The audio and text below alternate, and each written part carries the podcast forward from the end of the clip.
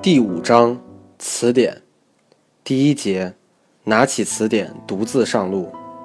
查词典与朗读一样，是提高阅读理解能力的最直接有效的手段之一。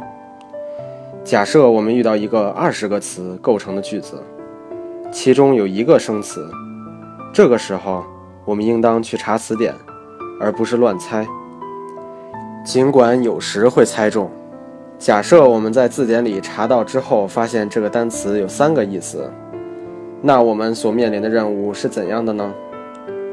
我们要把已知的十九个单词构成的含义弄明白，然后才能确定究竟那生词的三个意思究竟哪一个放到句子里才是恰当准确的。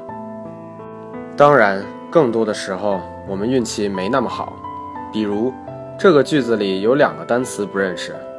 于是我们去查词典，发现第一个单词有三个意思，而第二个单词有七个意思。那即意味着说，我们要在二十一种可能性中选，且只能选择一种，能够使当前句子句意畅通的组合。这不就是阅读理解过程吗？有什么比频繁参与阅读理解过程更有助于锻炼自己阅读理解能力的方法呢？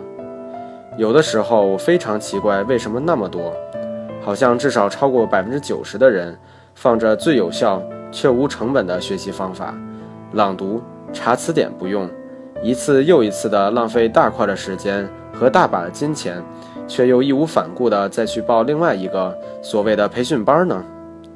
倒也不是说所有的培训班都一点用没有，只是说总体上来看，就算那些有用的培训班。最终也不过作用有限而已。